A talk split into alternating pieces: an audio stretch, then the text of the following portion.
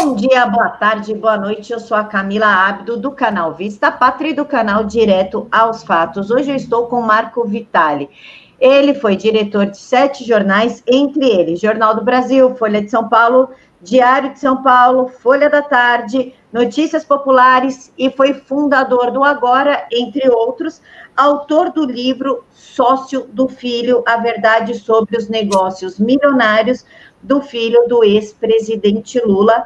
Ele também tem uma associação voltada ao atendimento de pessoas com deficiências físicas, é jornalista, fotógrafo, ou seja, fotojornalista, e foi ex-diretor comercial da Gol por sete anos. Marco, muito obrigada por aceitar falar conosco. Obrigado, Camila. É um prazer estar aqui, poder contar um pouquinho é, dessa história de negociatas milionárias, de corrupção e de como se estruturou essa quadrilha né, do Lulinha, conhecido como Lulinha, que é o Fábio Luiz Lula da Silva, e também é, negociatas feitas, comandadas pelo ex-presidente Lula.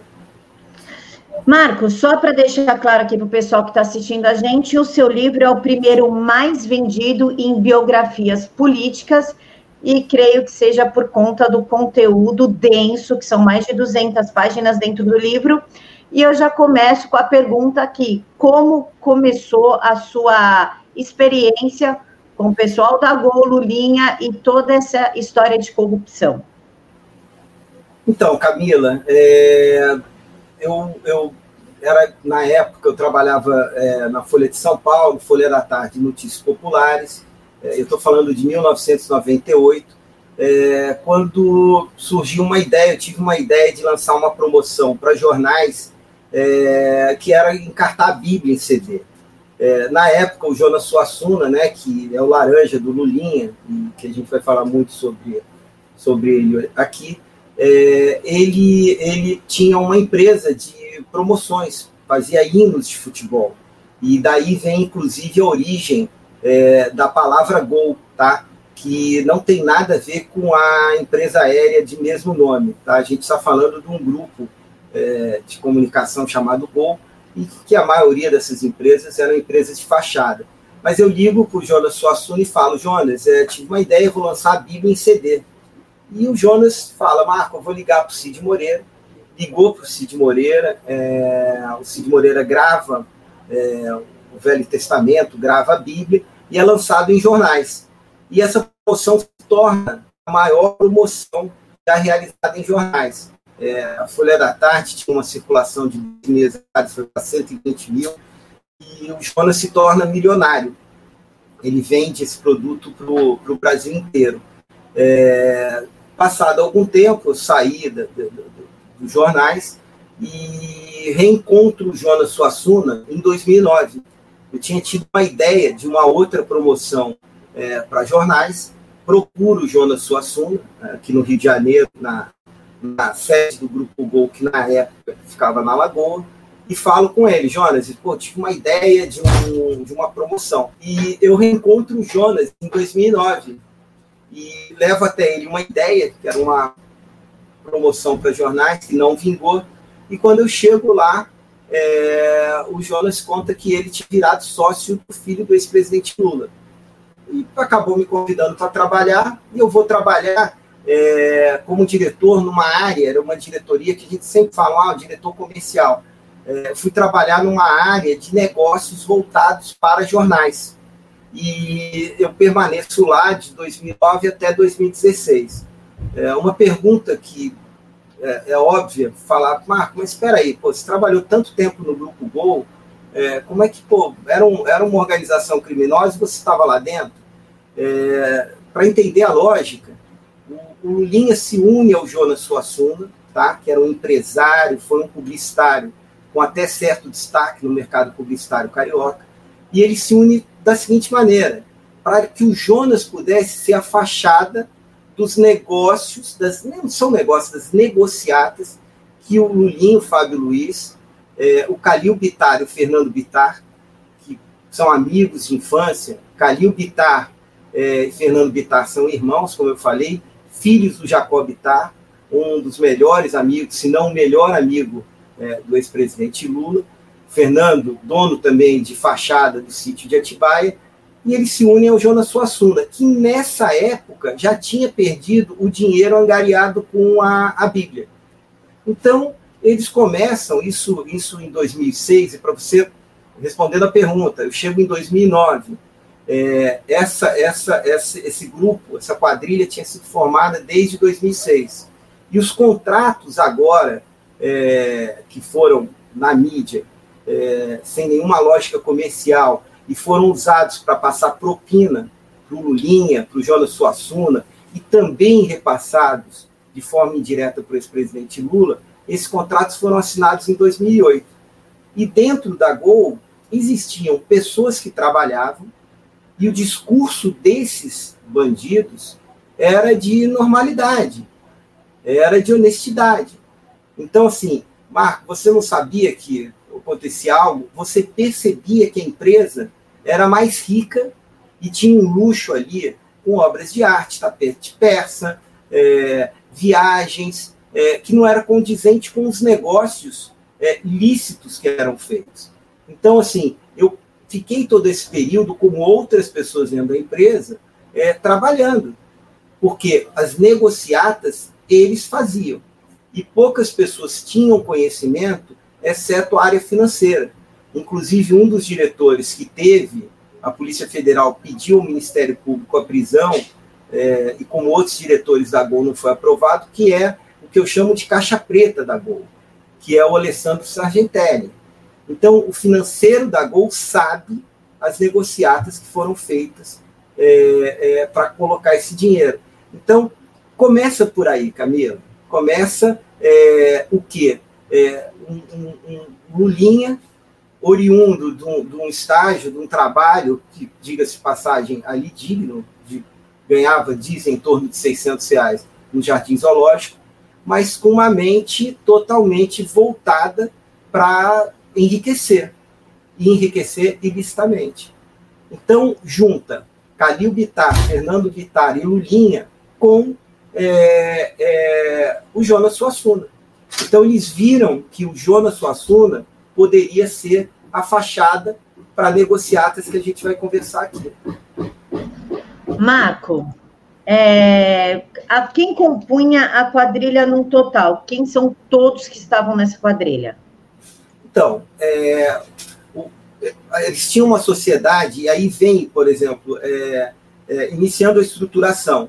É, a Oi, que na época tinha razão social de Telemar, é, existia a lei de outorgas das telecomunicações. O que dizia essa lei? Que você era concessionário de uma determinada região, que você não poderia comprar outra região, exceto se você abrisse mão da sua primeira, primeira área. E aí, a antiga Telemar, a Oi, ela tinha interesse em comprar a Brasil Telecom.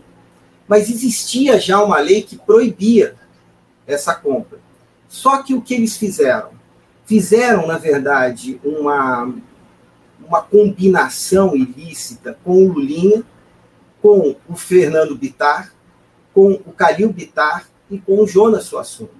Então, eles conseguiram dar para a Oi a garantia de que o ex-presidente Lula editaria uma medida provisória mudando a lei das telecomunicações e permitindo o negócio, a compra da Brasil Telecom pela Telemar. Então, o ex-presidente Lula criminosamente vendeu essa medida provisória. Mas isso não é, não foi suficiente. É, Calil Bitar, Fábio e Fernando Bitar, né, o Fábio Lulinha, vão é, intermediar um financiamento de 1 bilhão e 800 milhões para que a, a, a antiga é, é, Oi, a Telemar, comprasse a Brasil Telecom. Tanto é, e em algum momento isso vai ser, vai vir à tona, é, eles anteciparam 240 milhões a, a, a Telemar para comprar a Brasil Telecom, mesmo existindo é, a lei que proibia essa transação. Então, a partir daí, o que acontece? Lulinha, é, Calil e Fernando montam uma empresa que agora está cada vez mais falada, que é a Gamecore, em 2006, uma empresa com capital de 100 mil reais, e pouco tempo depois a Oi vira sócia com 5 milhões e 200. E ela vira sócia já como, como parte do plano de poder canalizar recursos milionários. Então, são cifras, é, é, relatórios da Polícia Federal dão conta de que foram 82 milhões de reais da Oi é, investidos na, na, na Gamecorp, na Play TV, um canal de televisão fechado. É, por outro lado, eles já colocam um negócio para o Grupo Gol, para Go Mobile e, Mobile e para Goal Discos, que era de 1 milhão e 200 mil mês durante quatro anos. Então, é, a Oi chegou a colocar quase 100 milhões de reais. E 100 milhões de reais em contratos que não existiam. Exemplo, é, fizeram um contrato de um portal de voz da Bíblia do Cid Moreira. Como funcionava? É, o cliente da Oi ligava para um número e ficava ouvindo mensagem da Bíblia, e seria tarifado por minuto. O que, o que foi feito? Entregaram, primeiro, anteciparam 800 mil reais desse contrato para essa quadrilha, né, para o Jonas, Lulinha, é, através da, da Goal Discos, e 600 mil por mês. Só que eu entreguei para a Polícia Federal, para a Força Tarefa da Lava Jato, planilhas que eu investiguei e que são é, posteriores essa investigação. Como você falou, fiquei de 2009 a 2016. Em 2016, logo após a Operação Aleteia, que conduziu o presidente Lula coercitivamente, eu começo a investigação. Então, eu começo a buscar esses documentos e vejo que eu fui copiado num, num, num e-mail com a planilha dos resultados da Bíblia. E em 2013, um dos diretores também me copiou no contrato. Eu vou lá e vejo o valor do contrato e vejo o resultado. A Oi, só para você ter uma ideia, ela recebia, ela faturava 150 reais. Teve um mês teve um super faturamento, que foi 800 reais. E ela pagava 600 mil mês. E ela tinha a possibilidade de rescindir esse contrato a qualquer momento. É, esse contrato, a Oi pagou em torno de 29 milhões para esses bandidos. O negócio é tão escabroso, e a Polícia Federal é, é, é, ela, ela, ela, expôs isso na, na Operação Mapa da Mina, que a TIM teve o mesmo serviço durante esses anos, quatro anos. A TIM pagou 16 mil. A Vivo pagou 20. E a, a, a, a Oi pagou 29 milhões. Um outro contrato também, uma negociata que eles fizeram para jorrar milhões na conta do Lulinha e, e, e sua quadrilha, é um clube de conteúdo chamado Mais Belo e Mais Leve. Como é que funcionava? Você se inscrevia é, e recebia três SMS por dia com dicas, que eram as mais bizarras. É, exemplo, olha, fumar faz mal à saúde. Então, eles começam a. a, a eles, eles ofereciam isso, logicamente era zero faturamento, e aí literalmente zero. Entrego também é, e-mails para a Força Tarefa da Lava Jato, para a Polícia Federal, é, mostrando que aqueles contratos não davam resultado nenhum.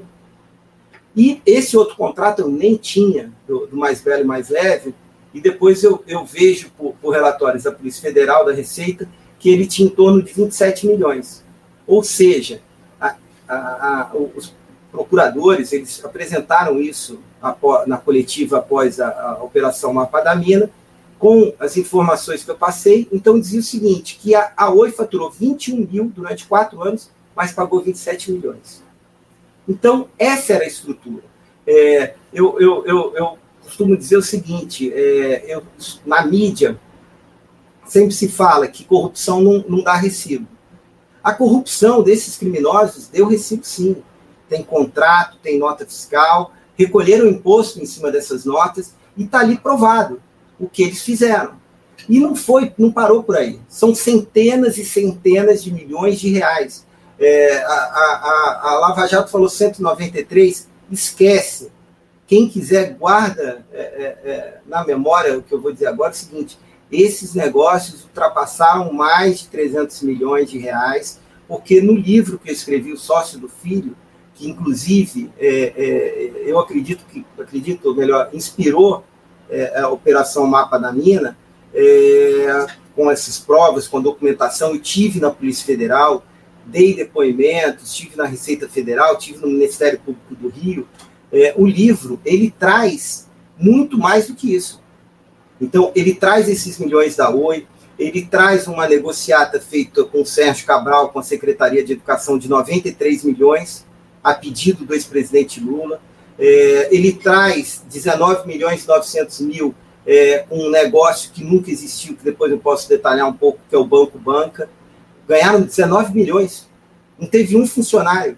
O Banco Cruzeiro do Sul foi liquidado é, e já foram comprovadas operações fraudulentas. É, o Jonas Suassuna recebeu Índio da Costa, na sede do Grupo Gol, pedindo para que ele fizesse uma compra milionária de ações. A CVM sabe disso. Ele compra as ações e já com a informação que haveria uma valorização, ele vende, dias depois ganha 60%. E isso combinado com o Índio da Costa. E aí eu estou falando do Índio da Costa, que são vários, né? É, estou falando do, do tio e, e, e, estou falando do pai e do filho é, do Banco Cruzeiro do Sul, e também é, quem ia lá, é, é até contraditório, né, porque ele criou a lei da ficha limpa, é o Índio da Costa, o deputado, foi deputado, é, foi vice do Serra, é, do PSDB, e ele, e ele ia lá. Os encontros com Jonas Suassuna era é, é, na calada da noite, ali depois das 22 horas. E o Jonas, inclusive, se gabava de ter é, financiado, é, um, sem comprovação, a campanha do Serra. Ele dizia que, é, financiando a campanha do Índio da Costa, ele dizia que o Índio da Costa era primo dele, e ele é, recebia informações privilegiadas é, do PSDB concorrendo na campanha presidencial com a Dilma. E ele comentava isso nos almoços. Então, assim, era um sentimento de impunidade, de, de negócios milionários e que estão aparecendo aí. Ô, oh, Marco, é, Anatel, como que a Anatel permitiu essa transação da Oi Telemar? Como é que foi isso? Então, eles não podiam comprar a Brasil Telecom. Não podiam. Só que já estava combinado o Lulinha, o Calil Bittar, o Fernando Bittar, já tinham combinado com o ex-presidente Lula que ele editaria uma medida provisória mudando a lei das telecomunicações. Então, estava fechado. É, tem e-mails que foram apreendidos que é, demonstram que existia já um conluio entre a Oi é, e, e Lulinha e sua quadrilha, porque eles foram até a operadora de telefonia e venderam facilidades.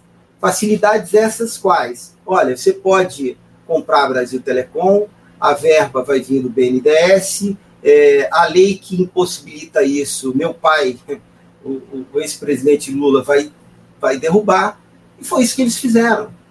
E depois que eles, imagino, devem ter combinado um valor, é, e aí faltava o seguinte: como é que transfere o dinheiro essa propina da Oi para é, é, a quadrilha.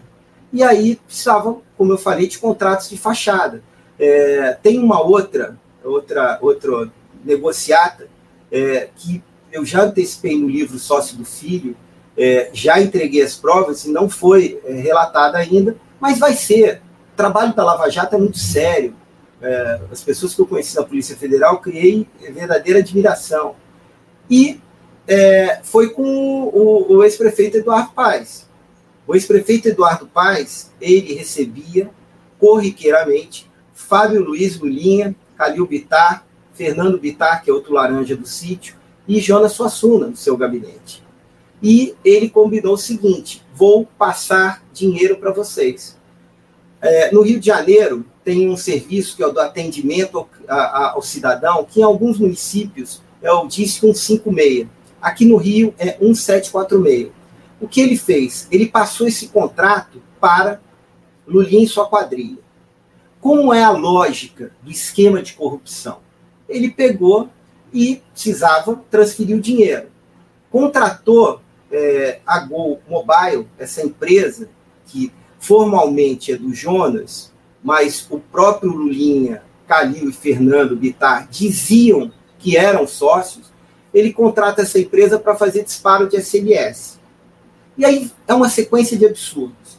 Porque existe um órgão do, da Prefeitura do Rio, que é o IPLAN, que tinha uma ata de preços, ou seja, tinha a possibilidade de contratar disparos de SMS a 5 centavos. Como é que eles fizeram? Uma reunião na Oi, com executivo, na Prefeitura do Rio, com executivos da Oi.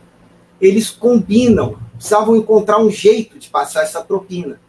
E aí descobriram que existia um contrato de, da Prefeitura do Rio com a Oi para pagar 39 centavos, não por SMS, por minuto de voz. O que, que eles fazem? Contratam um minuto de voz como um disparo de SMS. Ou seja, a Prefeitura do Rio poderia disparar um SMS por 5 centavos e ela dispara por 39, oito vezes mais. Só que a, a, a ganância desses corruptos não para aí. Eles não queriam ganhar oito vezes mais. O Eduardo Paes, o ex-prefeito, combinava é, é, com eles: olha, eu vou te pagar é, um milhão e meio esse mês. Então, tinha um número de SMS disparados que, mesmo sendo a 39 centavos, não batiam um milhão e meio. E aí o que, que faziam? Superfaturavam, além do preço, a quantidade de SMS disparados.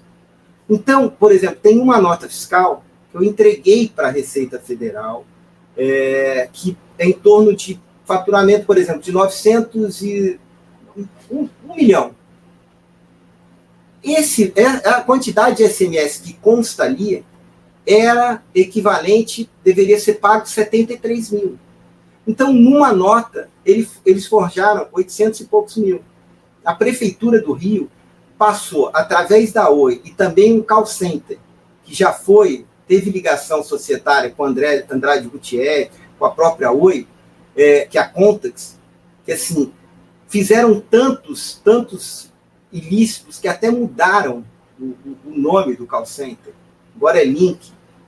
Mudaram por causa dessa corrupção. Então, assim, é, foram milhões e milhões. E aí vem, é, é, a, questão é tão aberta que vem o Tribunal de Contas do Estado do Rio de Janeiro. O Tribunal de Contas do Estado do Rio de Janeiro faz uma auditoria, e olha só, gente, Tribunal de Contas do Estado do Rio de Janeiro, na gestão Cabral, e descobre os prejuízos que foram feitos. É, é, desculpa, na gestão é, é, do, do, do, Eduardo Paes, Tribunal de Contas do município, faz uma, uma, uma auditoria e verifica que só no primeiro ano de disparos foi um prejuízo de 2 milhões e 900 mil para a Prefeitura do Rio. Então, o Tribunal de Contas do município já constatou é, é, é, é essa negociata. Só que não é julgado. Está lá o relatório, eu tive acesso, é, ele, ele, ele, ele é público e não foi julgado. Então, assim, é, eles foram no Eduardo Paz, na Prefeitura do Rio, conseguiram milhões. O Sérgio Cabral, é, existe, existiu em 2008, eles assinaram um contrato e, e como é que faz? Ele sempre, através é, do presidente Lula, do ex-presidente Lula, porque eu sempre digo, no vértice da pirâmide, na ponta, estava o ex-presidente Lula, criando o quê? As facilidades, o tráfego de influência, para que esses criminosos fossem lá assaltar cofres públicos ou obter benefícios por onde tivesse alguma, alguma possibilidade de, de roubar mesmo, de conseguir é, é, esse dinheiro ilícito. E eles vão até Sérgio Cabral, Secretaria de Educação. Esse, esse projeto também tem um, um, um relatório do Tribunal de Contas do Estado que já está lá todas as fraudes. Mas qual era esse projeto? Chamado Conexão Educação. Todo aluno do Rio de Janeiro ia receber uma carteirinha, como se fosse um chip, com um cartão de crédito, que ele passaria pela escola e ali já saberia a frequência dele. Se ele tivesse faltado, imediatamente vinha um SMS para o celular do pai. Olha, o seu filho não veio à aula. Puxa, a ideia é muito boa. Só que, Camila, observa, esse projeto era para ser instalado em 1.541 escolas. 1.541 escolas. Ele foi instalado em 38. Um projeto de 1.541 escolas foi instalado em 38. Quem tinha caneta para efetivar os pagamentos era o ex-governador preso Sérgio Cabral. Então, o que, que eles fizeram? Pagaram 93 milhões para a Oi. E a Oi, a princípio, repassou 14 milhões para a Go Mobile, do Jonas Suassuna, que, óbvio, distribuía essa propina, essa maracutaia com o Lulinha, Fernando Bitar e Calil Bitar. Está aprovado. Tribunal de Contas. Só em SMS, e está lá escrito, foi um prejuízo de 15 milhões. Ou seja, o governo do Sérgio Cabral, o mesmo governo que pô, sucateou a saúde, é, a segurança do Rio de Janeiro, foi aquela que, a pedido do ex-presidente Lula, é, beneficiou o filho dele. Então, 93 milhões. É, dúvidas. Próprio Sérgio Cortes, ex-secretário de saúde do, do, do, Rio de Janeiro, preso também. Sinceramente, nem sei se está preso agora em casa ou num presídio, não sei. A gente sabe que os caras entram e saem toda hora. Mas o Sérgio Cortes, em um dos depoimentos, ele disse que teve um projeto grande na secretaria, uma secretaria do Rio de Janeiro, que foi o pedido do ex-presidente Lula. Então tá aí, tá aí. E, e, e, com certeza, logo, logo vai estourar isso também, e esses caras vão ser presos. É, então são dezenas de milhões. É, uma coisa para você ver, eu lancei o livro já há alguns meses, eu ainda não somei é, o que esses caras fizeram. O que eu garanto é que foi muito mais do que 193 milhões e que muita coisa ainda vai aparecer, Camila. Ô, Marcos, e o, e o COAF nessa história? Não pegou nada, não descobriu nada, não, nem nada? Porque é muito dinheiro, cara. 193 milhões, depois passou 93 milhões para Oi, 40, desses 93, 14 milhões para Oi Mobile, de 8 centavos para 39 centavos. Cara, é muito dinheiro, 2 milhões de rombo na prefeitura. O COAF não pegou nenhum tipo de movimentação estranha? Então, Camila, eles, eles assim, a própria Receita, ela apurou. É, o que eu acredito que eu tenha contribuído é, é, é justamente para a operação e contribuo ainda para a Lava Jato é em relação à, questão da fragilidade e de demonstrar que esses contratos são de fachada. Por quê? É, eu acabei de falar do, do, do disparo de SMS do 746, que não está na operação é, é, Mapa da Mina ainda, mas eu escrevi e estão os documentos no livro Sócio do Filho.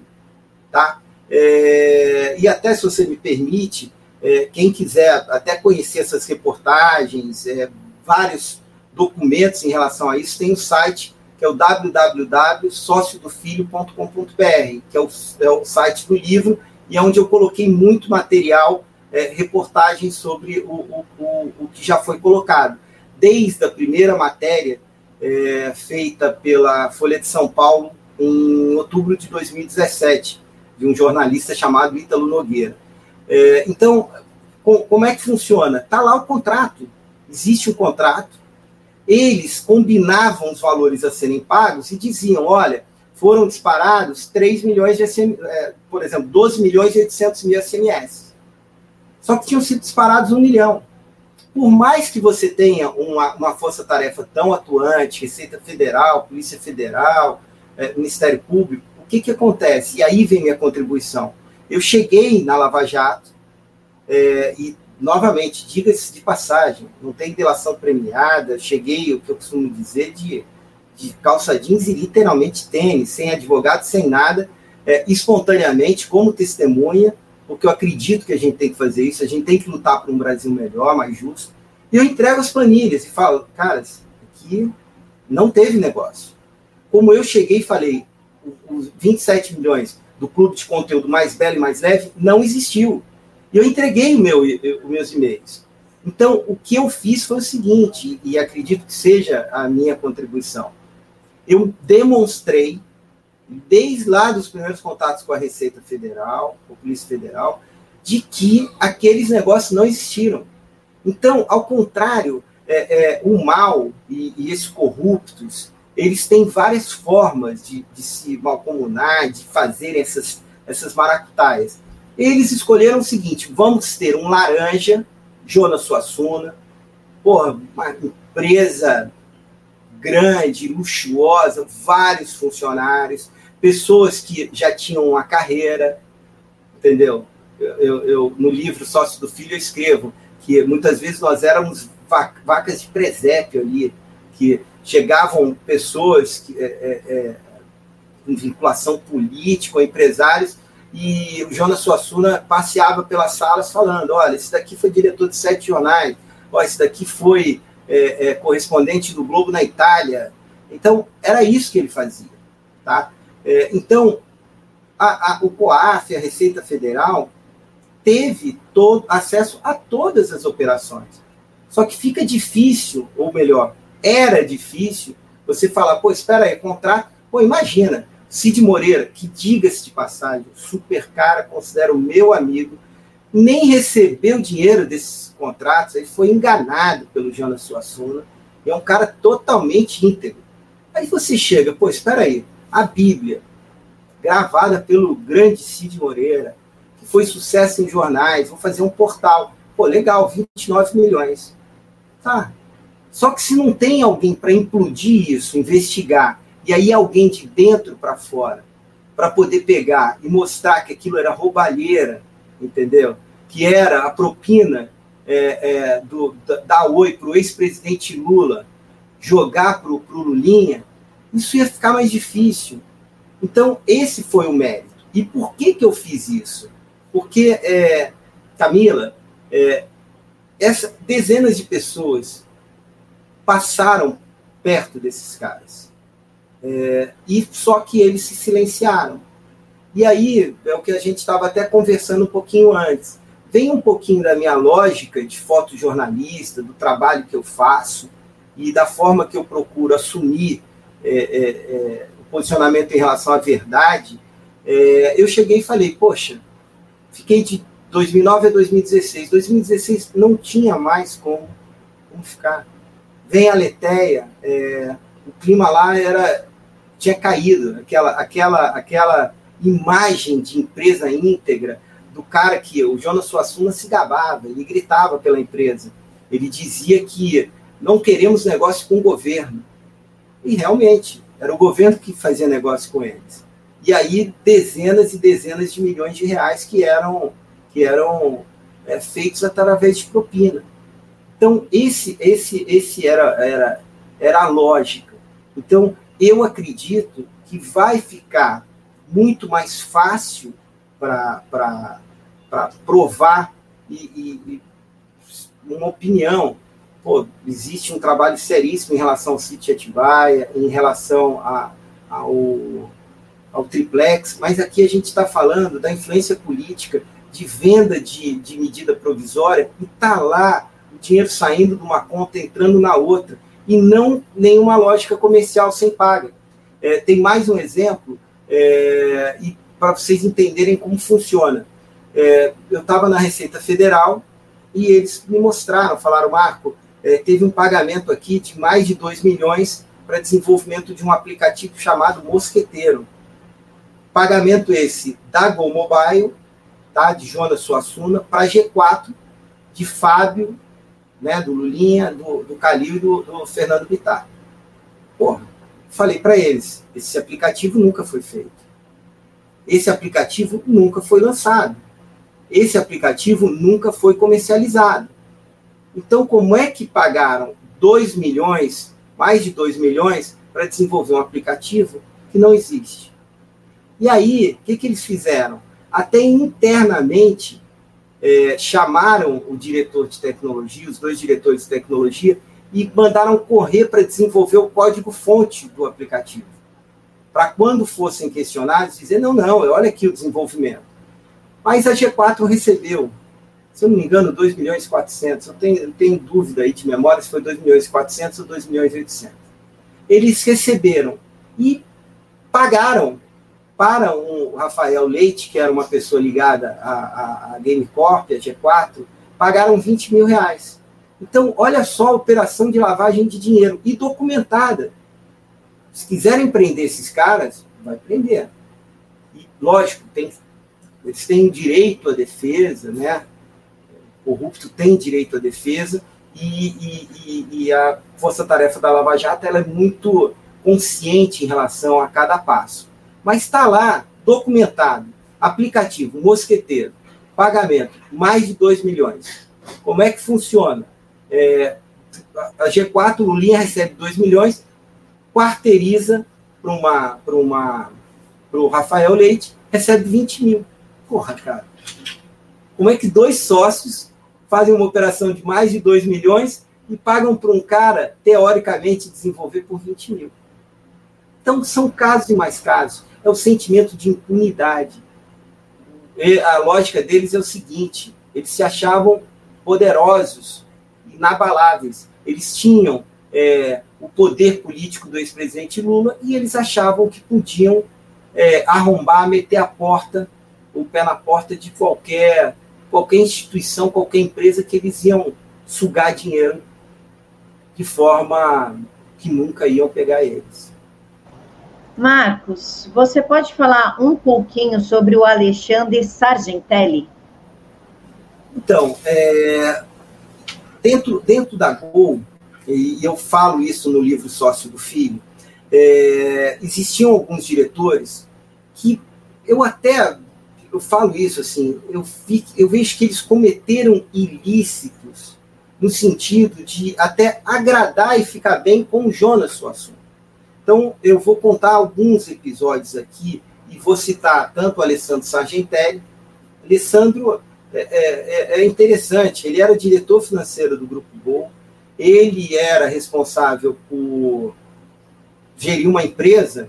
É, eu tinha conhecimento que entre empresas tinham movimentado durante oito anos é, do governo Lula 750 milhões.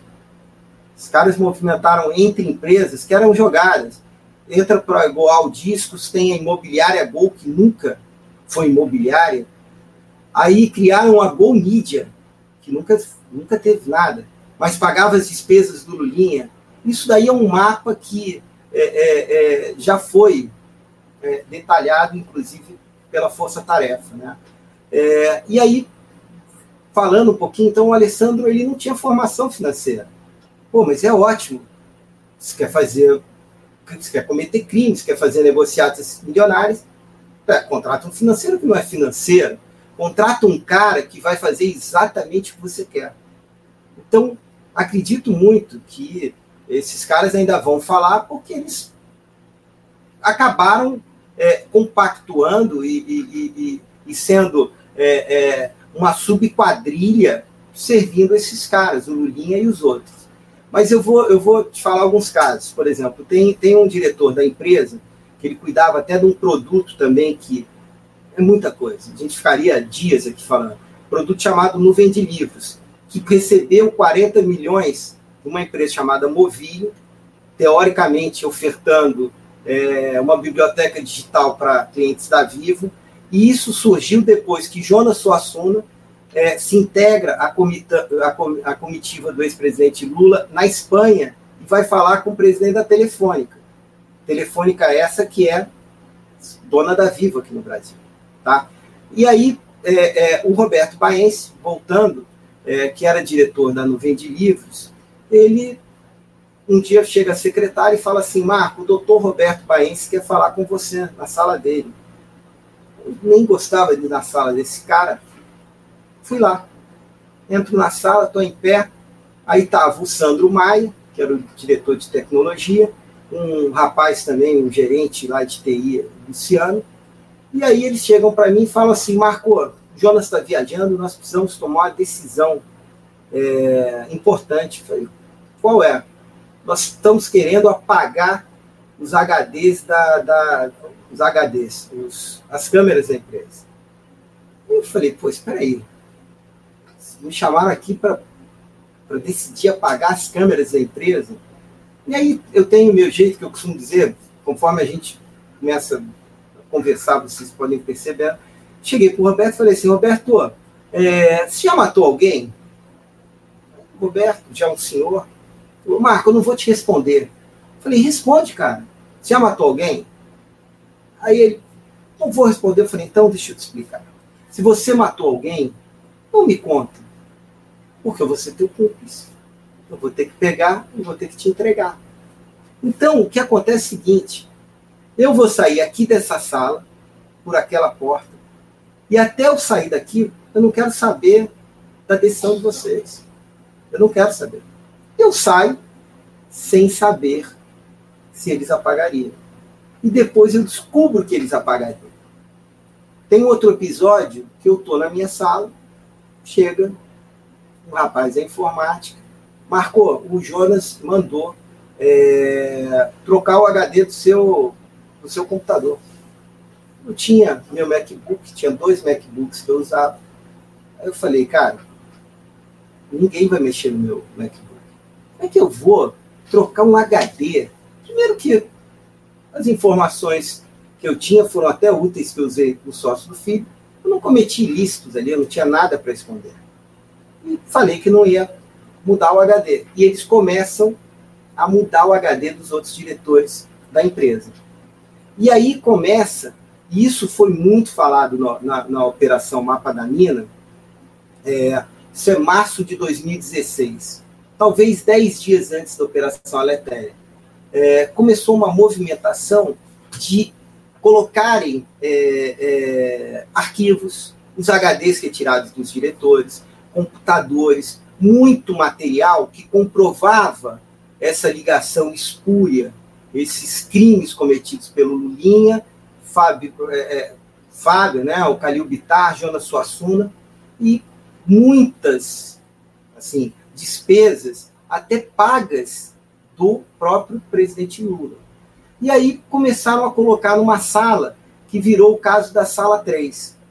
É, no andar térreo da Gol, esse prédio de luxo que eu falei, é, existia a sala 1, a sala 2, a sala 4 e a sala 5.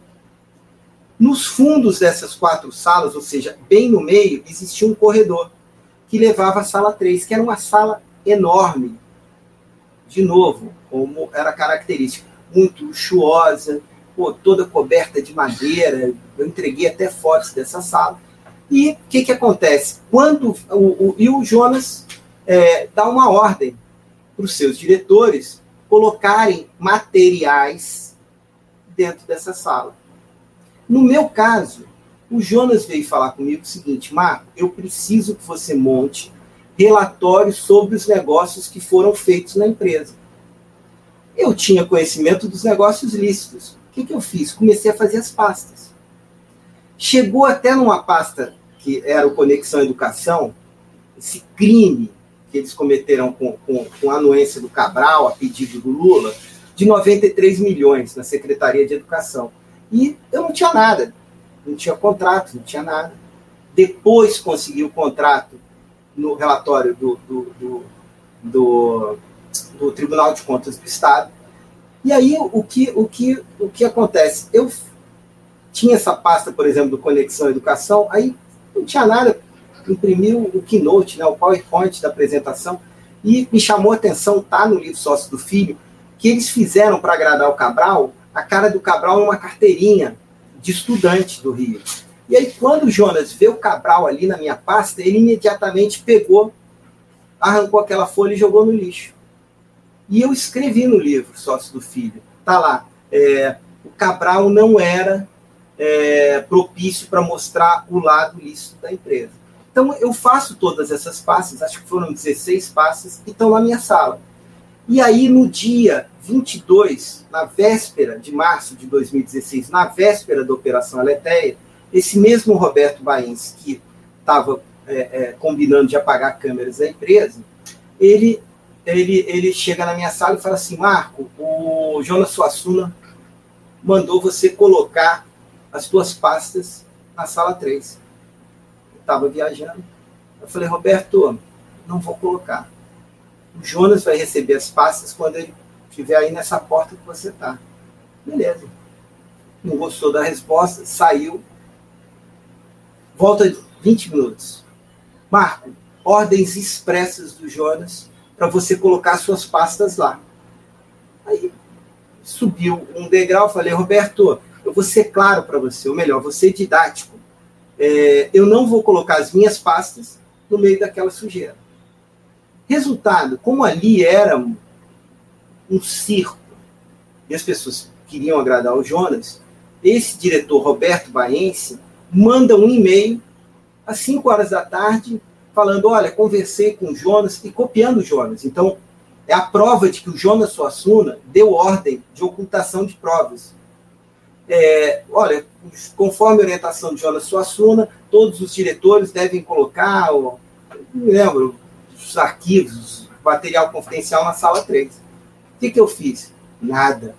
Deixei minhas pastas lá, a Polícia Federal chega na operação da Letéia, no outro dia faz a busca de, e apreensão na empresa, entrou na minha sala, viu as pastas, não apreendeu nada. E aí tem um grande problema, que é uma resposta que eu não sei dar. No térreo, a Polícia Federal, os agentes, não sei se tinha da Receita também, foram na sala 1, na sala 2, na sala 4 e na sala 5. A grande sala que eu descrevi, que era o bunker, onde estavam os HDs, onde estavam as pastas, e um dia, eu passando pelo corredor, eu falei, puxa, eu vou, eu vou dar uma olhada. Estava aberta a porta. Eu fui eu entro. E vi mais dois funcionários do financeiro ali, com computadores instalados, apagando uma contabilidade, documentos que não, interessavam que a virar público a força-tarefa pegar. E nesse dia, então, da, da, da, da, busca e apreensão, eles foram na sala 1, na 2, na 4 e na 5. Quando chegaram na 3, eles estavam acompanhados de um funcionário da Gol, eles perguntaram, vem cá, o que, que tem aqui? Aí o funcionário falou, é a sala 3 de reunião. E o agente vira e diz o seguinte, olha, essa empresa tem muita sala de reunião, nessa a gente não vai. Estranho. Como é que a Polícia Federal entra na empresa e diante da sala aonde estavam todos os documentos, não precisava ter ido em mais nenhum lugar. Tudo o que Jonas Suassuna, Lulim e sua quadrilha não queriam que fosse descoberto estava ali a três metros do agente em questão. Então, eu não sei responder o que aconteceu. Eu sei dizer que eles não entraram na sala 3. E quando eu tive na Polícia Federal com o delegado Dante Pegoraro, é, eu vi é, é, é, é como ele é, se tocou em relação a isso. pegou o e-mail, inclusive mostrou, falou, olha, o Marco Vitali está anexando aqui um e-mail da véspera. E, de novo, eu confio muito na Polícia Federal de Curitiba. E sei que eles vão, eles vão responder isso ainda. a Operação Aleteia é, e aí já está comprovado, ela vazou. Inclusive, um blog do PT é, divulgou. E a informação é que o ex-presidente Lula também sabia é, da Operação Aletheia. Ô, Marco, na, falando do Lula, do, do Lula ex-presidiário, qual é a real atuação dele nessa quadrilha? Até onde ele sabia? Quando ele começou a ficar sabendo? Qual que é a atuação dele como um todo? Total o ex-presidente Lula, é, é interessante, é, é, eles não citam meu nome, né? É, é, eu afirmo que o ex-presidente Lula, ele orquestrou tudo isso. o Lulinha não tinha condições de bancar essa corrupção. Ele não tinha condição, se não fosse através do, do tráfego político do, do pai dele. Então, o ex-presidente Lula é, ele tinha ciência, ele era novamente o chefe dessa quadrilha. É, essa quadrilha foi formada e convenientemente o Jonas Suassuna é, chega como empresário bem sucedido para emprestar empresas de fachada, criar empresas é, para receber esses milhões. Então, assim, é, eu afirmo, eu afirmo, eu tenho convicção, já falei isso em todos os meus depoimentos, que o ex-presidente Lula estava totalmente envolvido e comandando os negócios ilícitos do filho dele e do Calil Bittar, do Fernando Bittar, com a anuência do Laranja do Jonas Suassuna. Marco, a gente pode dizer que o sítio de Atibaia é um muito obrigada por esses contratos? Então, o sítio de Atibaia é algo muito pequeno em relação a isso. É... Outro dia me perguntaram, Marco, é... o sítio de Atibaia veio com a propina é... é da Oi, veio através do benefício desses contratos? É... veio sim, porque tudo que eles têm veio através desses contratos.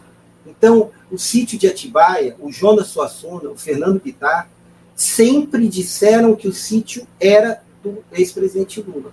Nunca aconteceu deles se, se, é, assumirem a, a, a, propriedade. O Jonas Suassuna é, sempre foi um cara muito vaidoso. E ele se gabava das posses. É, ele é dono, por exemplo, de uma casa na Ilha dos Macacos, em Angra dos Reis. E ele sempre falava, olha, eu tenho uma ilha em Angra. Não, não é a ilha, ele tem uma casa muito, muito, muito luxuosa numa ilha. Então, assim, o Jonas se gabava. E muitas vezes, por exemplo, é, é, ele chegava e entrava perto dos diretores e falava, poxa, é, meu final de semana eu ia para Angra, não vou poder ir, Dona Marisa me ligou, é, disse que eu tenho que ir para a festa lá do presidente, ele está me esperando no sítio dele. Então, assim, o sítio foi adquirido, sim, com o dinheiro da propina. Só que, da, da Oi, né, da venda das teles, dos benefícios que eles deram para a Oi. Mas você quer ver um outro exemplo? É, o Fábio, ele morou durante muitos anos, o Lulinha, num apartamento alugado pelo Jonas Suassuna, nos Jardins. Tá? O é, que, que acontece? Isso virou um escândalo, saiu em vários jornais, e passa algum tempo, é, volta um outro escândalo. Eu não tinha conhecimento. De novo, o Caixa Preta, o Alessandro Sargentelli, que era o diretor financeiro, tinha, e talvez outros poucos diretores. É, mas a maioria não tinha conhecimento. É, história que o Jonas é dono do apartamento que o, o Lulinha mora. Então, o Lulinha mora hoje num apartamento avaliado em 7 milhões. Foi comprovado que o Jonas Suassuna gastou 4 milhões e 600 para adquirir e para reformar. E aí, a gente tem muito material. É, olha só, o Jonas compra um apartamento, teoricamente dele, né, novamente como laranja, é, para o Lulinha morar praticamente de graça, eu vou explicar por quê. E o Lulinha escolhe a decoração milionária. Ah, 250 mil reais de, de armário embutido. Eles chamam de planejado, chamam de armário embutido. Então, é, eles fizeram isso. Gastaram é, é, é milhões na aquisição e na reforma desse, desse apartamento. E hoje ele está avaliado em 7 milhões. É, eu nem tenho ideia, acredito que ninguém tem, que esteja assistindo aqui tem ideia o, o aluguel nesse prédio, ele está avaliado em 40 mil reais, cara. Não é aluguel de condomínio, só o aluguel 40 mil. O Lulinha, parece que alguns meses ele pagou 18 mil reais é, para o Jonas Suassuna. E aí, é, a, a, a, operação Mapa da Mina revela um e-mail do Lulinha para o Jonas Suassuna e para o Calil Bitar, em que ele diz, é, Kaká, né, que ele chamava o Calil Bitar, e coloca assim, tio Jonas. É, e ele, resumidamente, é, eu assisti isso no, no, no programa, o, no Pingo dos Is, o Felipe Moura Brasil é, falou, é, ele, ele, ele, ele coloca no texto o seguinte, tio Jonas, é, acho melhor transferir algumas contas minhas para a empresa, porque as contas ficam chegando, o porteiro vê, comenta com a empregada, a empregada comenta com o vizinho, então, olha só, essa fama da família Lula da Silva de não querer assumir o que tem e as despesas, ela está aprovada pelo, pelo Lulinha, pedindo para o tio Jonas, Jonas Suassuna, e, e, e olha como é, é, chega a ser um deboche, né? É, todo esse dinheiro sujo, toda essa corrupção e a forma que eles tratavam no dia a dia.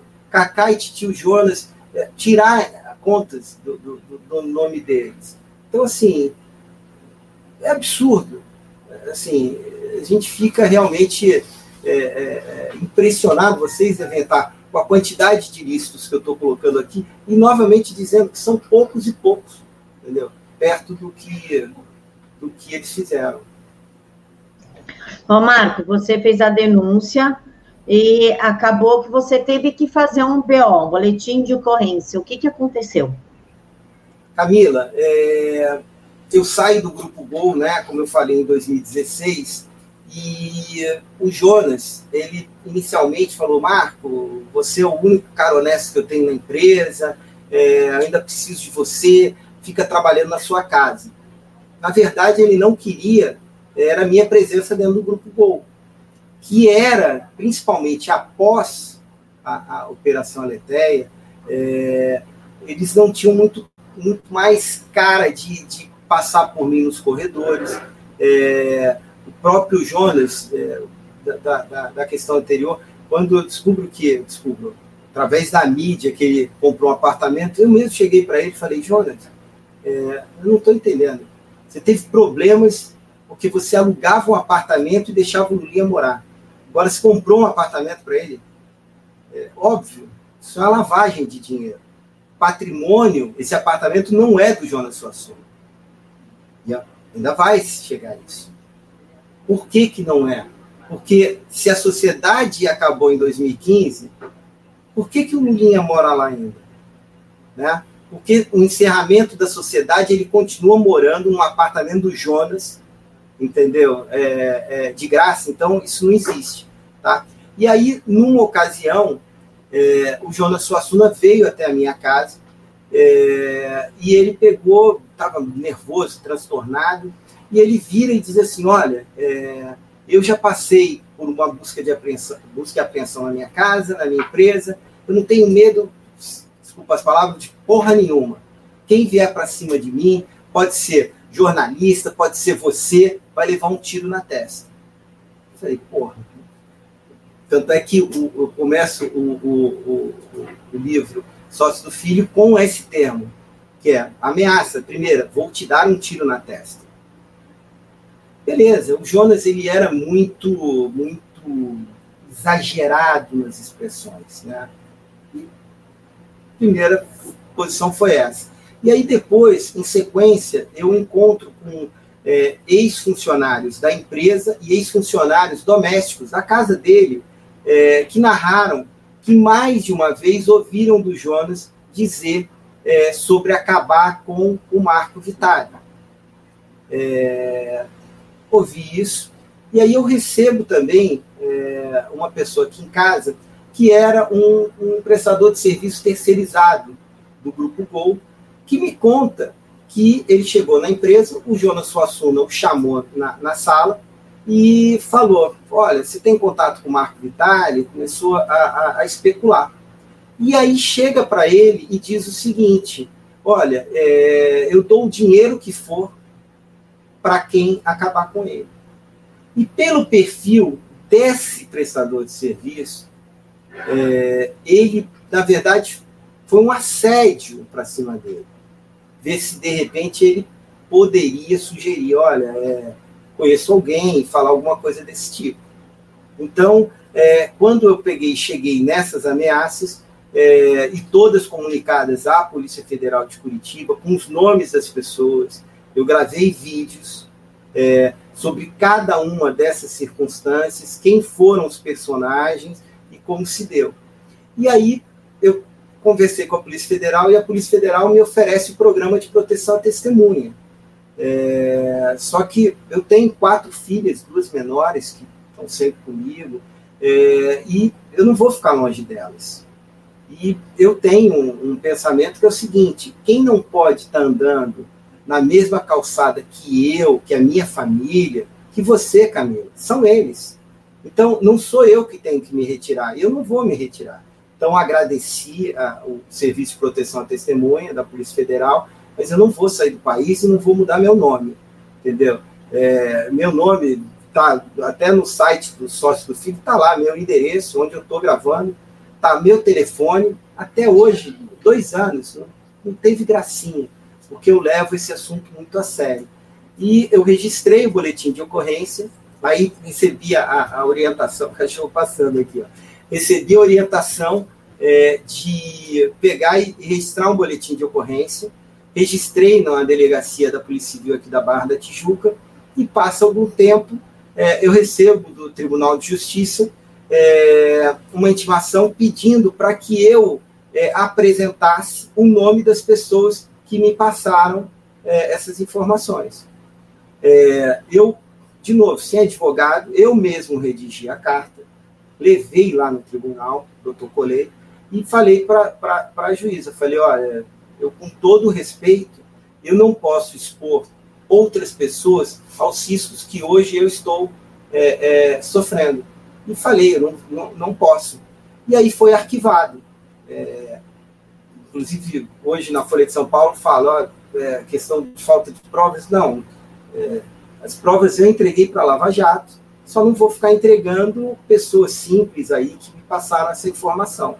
E também foi uma forma de, de, de me resguardar. Eu tenho minha rotina normal, passei com ela, com meu cachorro, e, e, e tenho minha vida normal. Eu não posso é, é, me deixar levar por isso. E até é, é uma outra questão que, que a gente estava conversando, Camila, que, pô, é, todo mundo chega no ponto, é, é, a história do sócio do filho, o que eu fiz, os meus depoimentos, e talvez até quem esteja assistindo pense, pô, é, fala, ou ele é maluco, ou ele é corajoso, maluco no sentido de, pô, como é que ele está fazendo isso, a segurança dele. É, eu não digo que eu sou corajoso, eu fiz tudo isso com paz e com tranquilidade. É, eu não tenho medo desses bandidos, não tenho medo pelo ex-presidente Lula tá solto, não tenho medo do Lulinha, não tenho nada, estou no mesmo lugar, é, agradecendo estar tá podendo contar um pouquinho dessa história para você, para a sua audiência, e é, não é coragem. É, eu acredito que, que a verdade e a justiça, em algum momento, tem que andar de mãos dadas. E esse, esse é o momento, entendeu? Então, assim, eu não tenho delação premiada, não tenho nada. É, eu simplesmente estou contando, e até para a Polícia Federal, quando eu cheguei e, e, e falei é, sobre isso, eu disse: olha, se o fato de eu tá, ter estado no mesmo ambiente que eles, pô, eu tenha feito algo que seja errado, pô, eu respondo, não tem problema nenhum. E por isso que eu não tenho advogado, não tenho intermediário, não tenho absolutamente nada. E eu estou fazendo isso porque eu acredito que tem que acabar. É, é, eu não tenho, é, as pessoas às vezes até falam, pô, Marco, não acredito. Eu não tenho, entre aspas, nada contra o ex-presidente Lula, o Lulinho, Jonas Suassuna, o Calil, essa quadrilha. Eu tenho sim contra o que eles fizeram. E é, e é nesse patamar que eu trabalho, denunciando, apontando e ajudando as autoridades a montar o que eu chamo um quebra-cabeça. Um quebra-cabeça de corrupção de milhões. E que esses caras, como eu falei aqui, eles montaram de uma maneira que eles pensaram que fosse passar sem nenhum problema. Eles não acreditavam, eles riam, eles debochavam eles achavam que o poder e o dinheiro deles ia levá-los aonde eles quisessem. E eu falei, pensei comigo, falei, eu vou colocar o dedo na cara deles, eu vou mostrar para eles que é, não adianta o poder, não adianta o dinheiro, não adianta a influência política. E outra coisa, não adianta esse estigma. Como é que um governo, olha só, gente, as pessoas falam, você não tem medo de morrer? Morrer por quê? Eu estou falando a verdade. Eu peguei e procurei as autoridades é, é, que realmente podem tratar é, dos crimes, apuração e tomar as decisões, se tiver que prender o que for, esses bandidos. Então, assim, como é que a gente vive? Pô, é, é por outros casos aí que são notórios aí, que, que, que existem suspeitas de, de, de, de mortes, de homicídios. Eu não posso, não posso viver num país assim, entendeu? A gente tem que mudar isso. Não é só delação premiada, pô, é muito fácil prender o cara, e eu sou a favor da delação premiada. Aí o cara fala, não, pô, vamos mudar isso. E, e foi o que me motivou.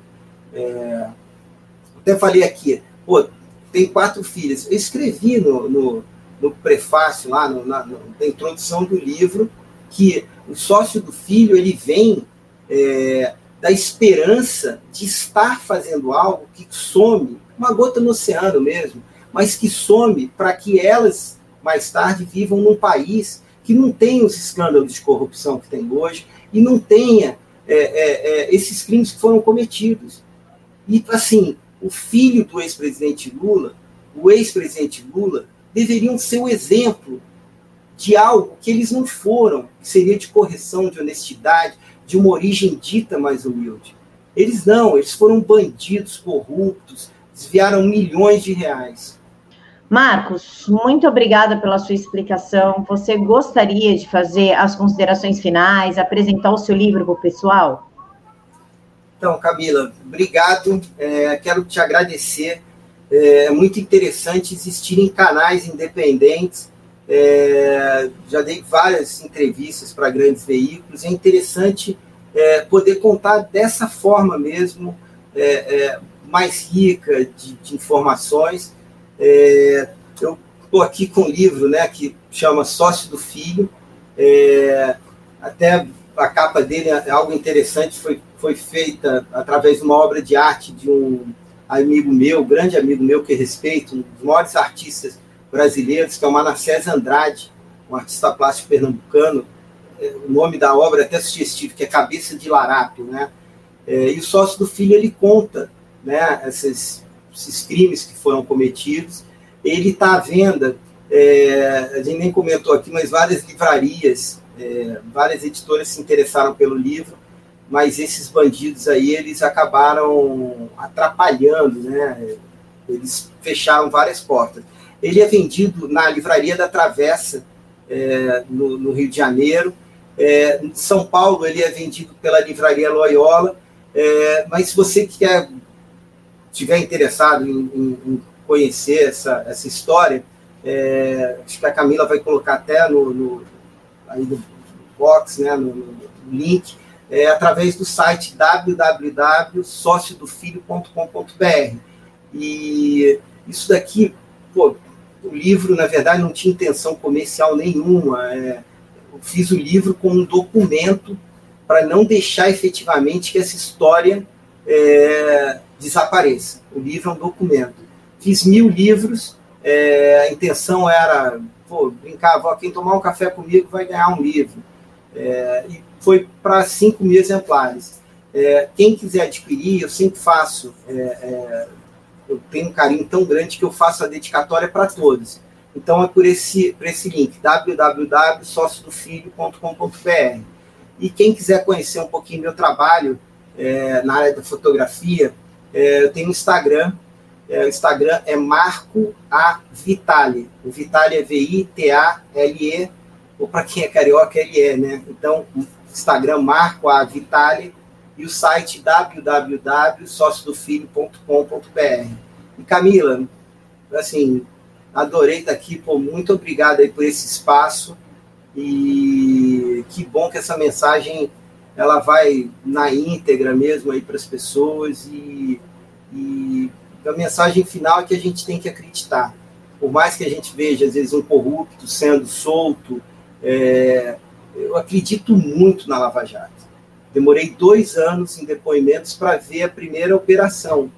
Então, assim, eu confio muito, é, é, especificamente até na equipe do, do delegado Dante Pegoraro, é, é os agentes, Tiago Pretos, a equipe é que está trabalhando. Então, fica meu agradecimento, convite, quem quiser é, se aprofundar aí no, no, sócio do filho, vai ser um, prazer, tá bom? E obrigado, Camila. Pessoal, todos os links vão estar aqui na caixa de informações. Agradeço a todos por ter acompanhado até aqui. Deixe para gente aqui nos comentários se vocês têm alguma dúvida, quer saber mais que aí eu encaminho por Marco e ele vai respondendo conforme vai dando. Quero lembrar vocês que o canal tem apoia-se para vocês darem uma força aqui para gente. Fiquem todos com Deus, que Deus os abençoe.